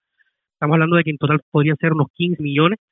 Eh, yo creo que es una movida espectacular de Pinto y, y gracias a, a Longoria y al Marsella porque no sé si tiene algún tipo de fetiche con la Roma o simplemente buenas relaciones, pero el acuerdo es brutal, teniendo en cuenta lo que se pagó en su momento por Jordan Beretú cuando llegó a la, a la capital italiana. Cengiz Under, Paul López. Exactamente. Eh, yo creo que sería o sea, un acuerdo muy bueno en cuanto al económico y Jordan ya en la última temporada, a raíz de lo que pasó con, el aumento de la, del salario que pidió, que no se le dio, pidió muchísimo dinero, de ahí rompió con su eh, con su representante Mario eh, Gruffredi, para, yo lo siempre lo digo, para que Mario Gruffredi, eh, que es uno de las gentes más peculiares que hay dentro del mundo del fútbol italiano, rompa con uno de sus clientes, algo muy grave tiene que haber pasado. Entonces luego está la situación que vino de las fiestas de la esposa con COVID en, en el medio de la de una de las de, las, de la última oleada prácticamente. Freddy estuvo muy envuelto, estuvo muy envuelto en el mercado de la Roma el cuando recién llegó los Friedkin. Sí, porque acuérdate que no había director deportivo, era el CEO quien gestionaba las cosas y se, se relacionó mucho con, con varios agentes, Lufredi, Rayola, eran gente que daban una mano en Trigoria para, para los temas, eh, o sea, ayudaban como puentes en todas estas negociaciones. Santiago Pinto que empezó a trabajar en, enero de ese año y que, nada, yo creo que, que como decía, tú se fue con muchas situaciones en torno y al final eh, se le agradece por lo que fue, un jugador que produjo casi 40 goles eh, desde que llegó a la Roma, más de 130 partidos, un jugador que que se le quiso muchísimo y que siempre se puso a disposición del equipo, lo que en los últimos tiempos no fueron los mejores. Y luego está el tema que muchos estaban esperando para que, habláramos, sobre todo Irving, nuestro querido Irving de, nuestro, nuestros Patreon. Recuerden que si quieren ser Patreon de la Roma, de Planeta Roma, perdón, simplemente tienen que entrar en patreon.com slash Planeta Roma y allí podrán disfrutar de mucho contenido extra, del cual de este programa va a salir muchísimo, sobre todo porque la conexión mía es un desastre y estos dos buenos compañeros que tengo aquí se han reído muchísimo de, mis cantadas y cómo ha, terminado mi, mi voz grabada en este episodio. Material exclusivo para Patreons, idea de Santi. Exactamente, vamos a empezar a disfrutar de, de, estos, de estos bloopers de las grabaciones y vamos a hablar un poco de Andrea Velotti, eh, el Muroz, como tú lo decías, quien llegó en su momento para ser el suplente de Dincheco, que luego termina saliendo y termina jugando poquísimo en la Roma. Un jugador que a mí me parece que por condiciones físicas y técnicas eh, puede crecer muchísimo más, siendo un juego y teniendo un camino hacia la elite más largo. Yo creo que, que, es un jugador que está bastante subvalorado pero y, hemos debatido sobre esto muchísimo en nuestro en nuestro grupo nosotros internamente preparando el programa y, o sea, mi, mi, en este caso, eh, mis reservas en cuanto a la llegada de Velotti es el tema físico y que en los últimos tiempos, o sea, yo eh, se me ha despertado hacia, hacia Velotti y hacia, por ejemplo, hacia Shiri Moile, aún más siendo delanteros de la selección, se, le, le, he hecho un rechazo que, que no es bueno, ¿no? Porque cuando uno cuando analiza, habla de fútbol, eh, tiene que ser lo, más coherente y, lo menos pasional posible, aunque sea parcializado y tal. Pero las últimas actuaciones de tanto de Velotti con el Torino físicamente y lo que ha pasado y luego con la selección italiana, eh, a mí me han dejado mucha preocupación y yo creo que, por ahí parte sobre todo esto. Yo al respecto de Velotti, es un jugador que por edad debería, debería llegar en su prime, para entendernos pero es cierto que, que las últimas temporadas, no digo la última, sino varias ya, eh, mm, han sido relativamente decepcionantes. Es cierto que especialmente la última, donde ha bajado mucho el nivel de minutaje debido a, las lesiones que ha tenido. Pero llegando gratis, yo no lo veo ni tan mala opción, porque sí que es un jugador que acostumbra a morder. Jugador Murillo, ¿no? que, le mete grinta, juega, mete, empuja. Exacto. Yo creo que, que, es un jugador que encaja en ese, en ese estilo de juego. Sí que queda un poco, coincido con, con David, eh, un poco la pena de decir, quizás a, a, Shomu le podríamos haber sacado muchísimo más jugo. Yo también opino, opino que es un jugador que para jugar tan lejos del área eh, te ofrece, te ofrece eh, muchísima, muchísimas variedades, ¿no? Muchísimos recursos a nivel de eh, picar al espacio, a nivel de caer, recibir de cara y moverse. Yo creo que esto lo hace muy bien. Pero bueno, eh, yo aquí me centraría en dos cosas y aquí me sirve incluso para Beretud. Es un jugador que, o son dos jugadores que han evidenciado no o carecer de la, de la confianza del técnico y si no le sirven al técnico o el técnico no está 100% convencido de que sean los apropiados para estar en plantilla, pues hay que buscarle una solución y una vía de, una vía de salida. Si esta vía de salida, sea Boloña o sea cualquier otra, para Shomudorov, eh, implica recuperar el dinero que se invirtió hace un año por él, perfecto. Perfecto, económicamente y deportivamente, si traes un reemplazo del nivel de Velotti, que insisto, con 28 años debería rendir, debería rendir, aunque sea del banquillo.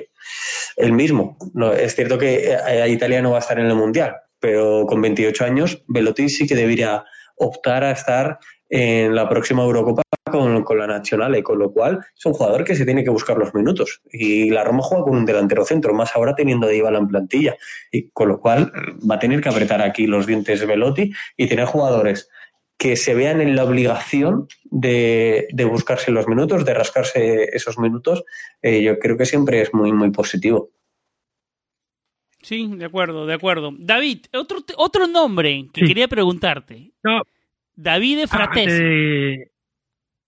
Antes de, llegar a Fratesi, para cerrar la idea veloz y responderle a Irving, que si no me, me va a decir que, que evadí el tema, tuve un pequeño percance acá y tuve que, que dejar, eh, darle pie a ustedes.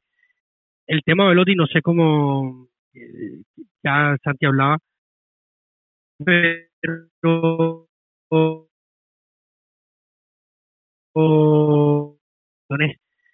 sobre todo con la selección italiana, cuando se le exigió algo, eh, estamos hablando de claro, de que el contexto de la Roma si llega, porque a mí me extraña muchísimo de que las fuentes más fiables, al menos para mí, que siempre estoy ahí publicando las noticias y tal, que como el Tempo y Sky Sport, Di Marcio o Biafora, eh, no hayan dicho una sola palabra de la posible llegada de Andrea Velotti a la Roma, me, extraña muchísimo y tampoco me sorprendería de que los tiros fueran por otro sitio. Eh, yo creo que, el, tema físico de Andrea Velotti y de los últimos tiempos lo que ha mostrado eh, pudo ser mucho mejor su última etapa con, el, el, Torino con, con pero físicamente no pudo. Habrá que ver si Mourinho, si finalmente llega, si Mourinho le logra dar la tecla y si puede ser ese jugador que, aporte, ¿no? Porque al final estamos hablando, los rumores hablan de un contrato largo, de números altos. Eh, yo creo que esas son mis mayores reservas y que con la selección italiana en los últimos tiempos, sobre todo en la fase de clasificatoria, en la bajo presión, con necesidad, cuando hay que, tanto él como, como Chiro Inmóvil, es un discurso que lo doy para los dos, la selección italiana ha necesitado anotar, no han podido, o sea, les ha faltado el, el, el plus del campeón, el plus del crack, el plus del, del jugador fuerte mentalmente para responder. Y yo creo que si con Chumurodov, que tenía mucha menos experiencia de que la que puede tener Andrea Velotti, se le exigió tanto y a pesar así yo creo que en, los momentos que tuvo salió y resolvió, habrá que ver, claro, la mentalidad, el entorno, jugadores como Lorenzo Pellegrini, que lo conoce, la selección y tal, pueden favorecer. O sea, pero mis reservas vienen por ahí de que qué, qué, qué jugador nos va a llegar y qué, qué tan pronto podrá ponerse eh, a tope y, y o sea y algunos incluso han llegado a hablar de que le podría discutir el puesto a Tami. Yo creo que no hay color con Tami. No, hoy no, físicamente lo que te puede dar Tami podrá ser una alternativa que le gusta más al técnico como decía Santi pero no veo bajo ningún concepto sacándole la, titularidad a Tami salvo que en, el mundial pase una desgracia que esperemos que no. Y, lo digo tocando madera no no no yo estoy de acuerdo yo creo que Tami viene en crecimiento en su vida no sí sí yo creo que son dos jugadores que ahora mismo hay una distancia muy importante entre uno y otro. Eh, y esto sí que es una reserva que yo tengo sobre este tipo de contratación. Es decir, para mí, las contrataciones de Dybala y Vignaldum suponen haber fichado a jugadores titulares, haber roto la estabilidad de los jugadores titulares que tú tienes ahora, es decir, aumentar considerablemente la competitividad. Otras contrataciones como Svilar no va en esa línea. Eh, Chelik eh, habría que verlo porque no eleva el nivel claramente de Carson. Veremos si durante la temporada lo hace o no, pero sobre el papel no lo hace. Lo iguala, vamos a decir, pero, pero Velotti es evidente que no mejora, ni siquiera lo iguala. Es que se queda por debajo de la, de la actual eh, delantero centro. No siempre se pueden hacer contrataciones de este estilo, como la de Vale y de pero, pero es cierto que Velotti eh, presiona muy bien.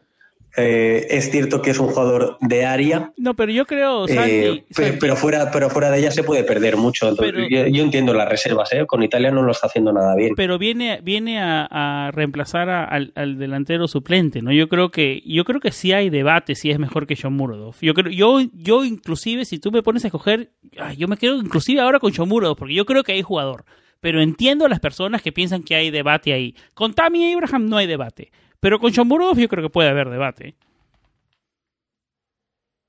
Sí, sí, sí, yo lo puedo, lo puedo entender. Y yo probablemente también, y lo he dicho antes, me quedaría con Sumudorov. Otra cosa es que Sumudorov haya gozado de la confianza de Mourinho, que parece evidente que no. Entonces, creo que en esa situación lo, más pertinente es cambiar, tanto por el jugador como por el equipo. Pero eh, entiendo que pueda generar dudas y que mucha gente se quedará con el uzbeco antes que con el italiano. Yo personalmente ahora lo haría. Pero también, insisto, yo creo que la situación eh, desemboca en un cambio de aires para, para Somudorov y el reemplazo de Velotti, pues bueno, dentro de lo que cabe no me parece malo y los minutos y su rendimiento nos, nos dará una valoración más, más exacta y concreta.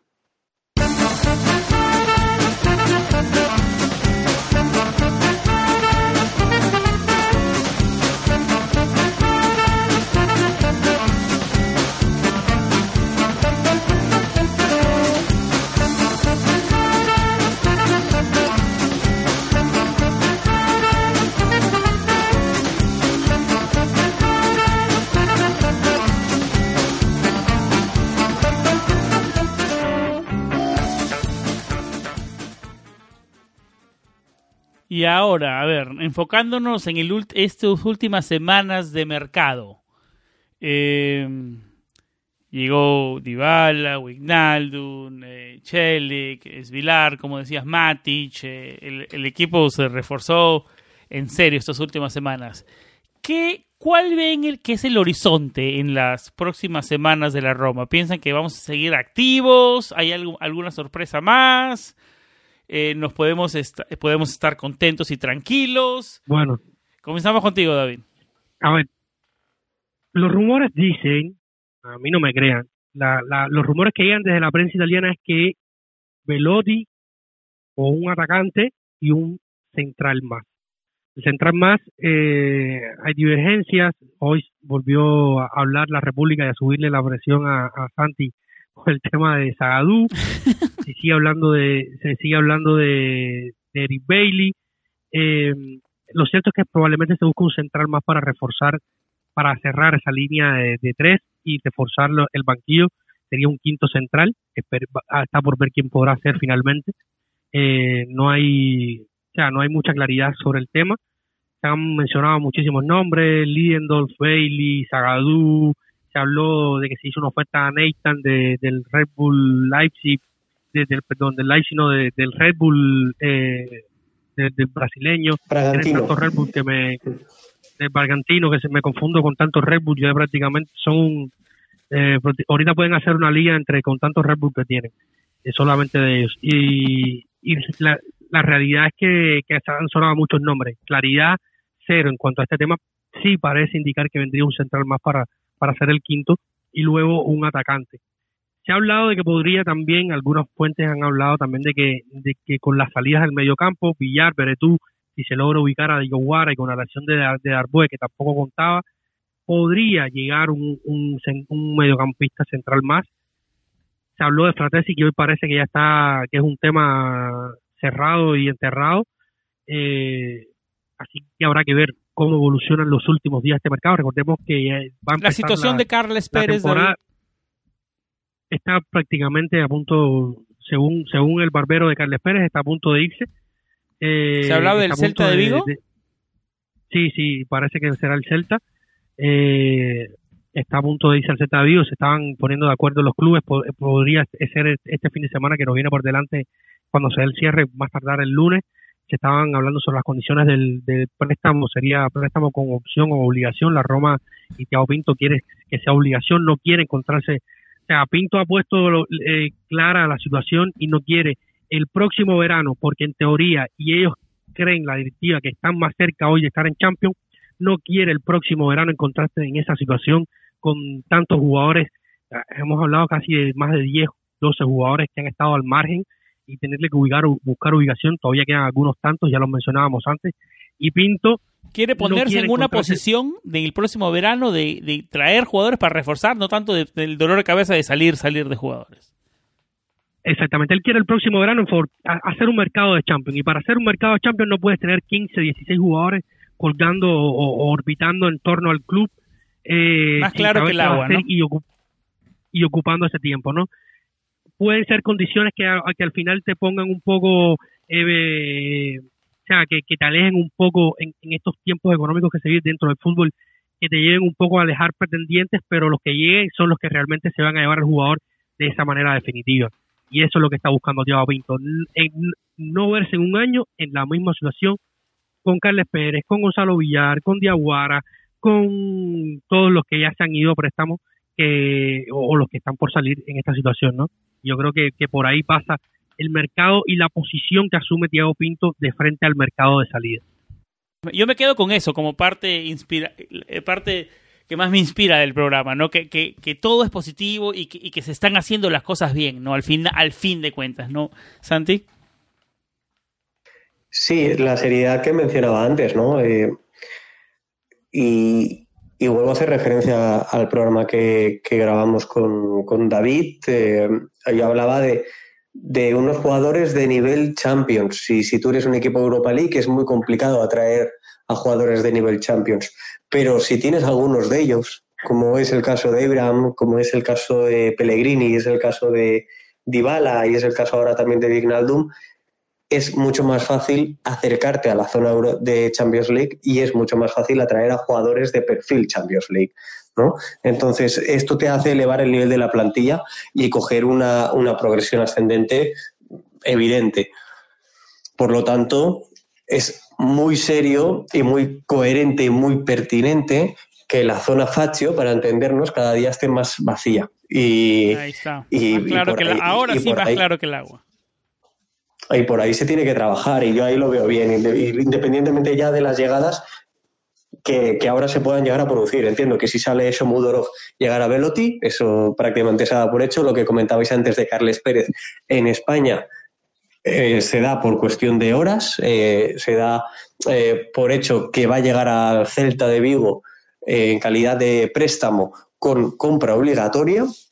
Y, bueno, hablabais antes del defensor, no voy a mencionar al susodicho exjugador del Borussia Dortmund, pero, pero sí que es cierto que, y sí que quiero decir que yo después de esa charla con David en la que comentamos varios nombres, uno de ellos fue Nathan, el jugador brasileño al que se ha hecho referencia ahora mismo también aquí, eh, yo lo que he visto de ese jugador a partir de esa charla, a mí me ha gustado mucho. Y entiendo que puede ser una buena contratación desde la perspectiva de decir, es un quinto central que no va a gozar de minutos o que no va a tener la necesidad o obligación de jugar, de titular muchísimos minutos y por lo tanto tiene un tiempo de adaptación. Eh, y por cómo se está jugando con defensa de tres, era un jugador que por capacidad atlética es capaz de sacar el balón jugado eh, en conducción y romper muchas líneas de presión. Y a mí me parecía muy interesante esa contratación. Y yo iría por ahí, sí tiene que ser un quinto central, ya que no vas a traer un central para ponerle en aprietos a los titulares, al menos que sea un jugador con potencial, pero no, eh, no una castaña como Zagadou. Eh, David, quiero preguntarte sobre Gonzalo Villar. Se hablaba de la Sampdoria. Eh, ¿Cómo va la salida del español?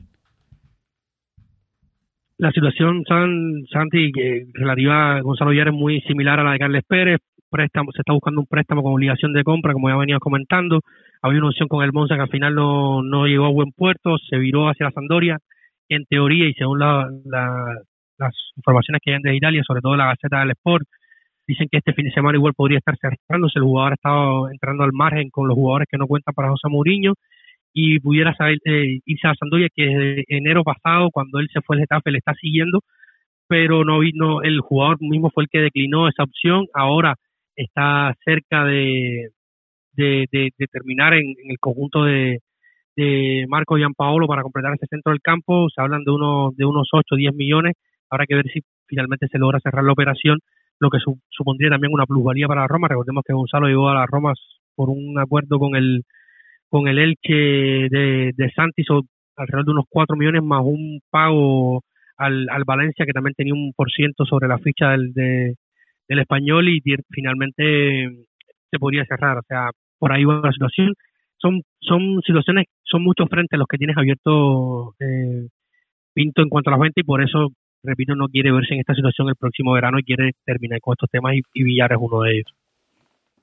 Bueno, hemos hablado de varios jugadores, alguno más que nos olvidemos, alguna de las salidas, bueno, Diaguará, ¿cuál es la situación de Diaguará? Ese sí está en la zona Facio, pero bien metido ahí. Presidente, presidente de la zona Facio, y eh, esperemos que no sea vitalicio, pero esta temporada parece que apunta a ser presidente de la zona Facio. Madre mía, no quiere aceptar ninguna, ninguna oferta, ¿no? Y bueno, hemos hablado muchísimos temas este episodio, nos hemos extendido, yo creo que merecía la pena porque eh, no grabamos episodio varios días, así que nada, ¿algo más que agregar antes de ir cerrando, David? No, por mi parte yo creo que hemos cubrido, o cubierto, perdón, demasiado, ya no sé lo que digo, se, me ha caído tantas veces la conexión que me cuesta, no sé si voy a decir algo, ¿no? Eh, ya creo que hemos cubierto bastante información y haremos una previa la próxima semana de la Serie A.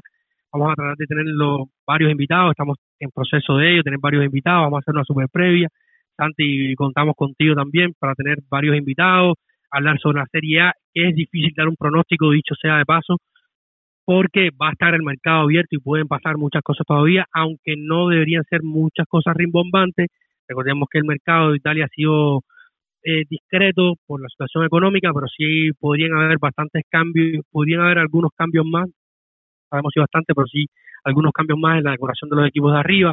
El Milan, sobre todo, que es uno de los equipos que empezó tarde el mercado, eh, podría reforzarse. El Napoli que está por detrás, Lazio, hay que ver el, Inter si termina de hacer alguna movida o de perder algunas fichas, como los Skriniar. Eh, y vamos a tener, o sea, dar un pronóstico pretemporada. No solo de la Roma, sino regresa nuestro segmento alrededor de la Serie A. ¿Qué tal? Eh. Sí, sí, sí, volveremos con ese, con ese, con ese segmento en lo adelante. Y nada, sí, vamos a hacer una, una previa pretemporada lo más completa y lo más coherente posible teniendo en cuenta el contexto de que se nos viene, ¿no? Que va a haber mercado durante tres semanas más dentro de la, ya con la liga eh, corriendo. Yo creo que el tema que se cae de Maduro en las próximas semanas, antes y hasta que se cierre el calchomercado, como tú lo, viene diciendo de pronósticos, es si la Roma, ¿para qué está esta Roma? ¿no? Yo creo que ese es el tema de las próximas semanas, una vez que se cierre el calchomercado. ¿Para qué está esta Roma? ¿Para clasificar a Champions? ¿Para pelear un poco más arriba? Eh, yo no quería tocar ese tema ahora porque es un tema que merece un episodio completo, ¿no? Eh, pero yo creo que esa por, yo creo que por ahí va la narrativa de las próximas de las conversaciones de la próxima semana. Y bueno, espero espero Santi que nos sigas mal acostumbrando y acompañándonos a grabar en vivo porque secretos no estamos grabando en nuestro horario acostumbrado de las noches, estamos grabando en la mitad de la tarde, comienzo una velada temprano en la noche para Santi, así que esperemos seguir contando con tu presencia y con tu aporte, porque la verdad que es muy enriquecedor y nos divertimos muchísimo contigo, Santi, la verdad. Así que agradecerte muchísimo por pasar unos minutos con nosotros. Bueno, muchos minutos con nosotros, ya casi una hora y media de programa.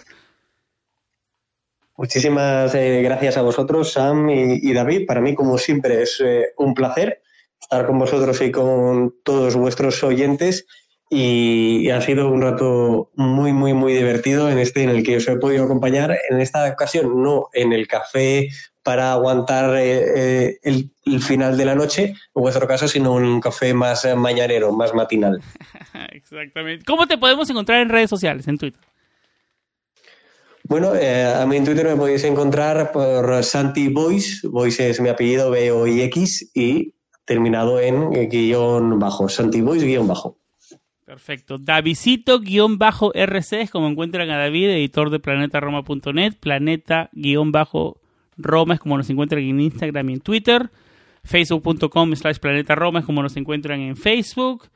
Eh, planeta, ah, planetaroma.net es nuestra base de nuestro centro de operaciones, nuestra página web. También tenemos el domain planetaroma.com y nuestro podcast está en todas las plataformas principales de podcasting, Apple Podcast, Google Podcast, Stitcher, Spotify, iHeartRadio, TuneIn Radio, YouTube, en, su, en su, la plataforma favorita, ¿no? Y nunca lo digo por acá muy seguido, si nos dejan un review o un, si les gusta nuestro contenido, nos dejan un review, eh, sería eso, nos ayuda también muchísimo, ¿no? Y claro, y si quieren ayudarnos un poco más, como siempre, pueden eh, considerar eh, convertirse en nuestro Patreon, ¿no? Patreon.com slash planeta Roma. Hay dos tipos de mecenas, de un dólar que tienen una invitación a nuestro grupo de eh, WhatsApp donde estamos conversando el día completo sobre el equipo y temas mucho más. Está haciendo un grupo increíble por ahí.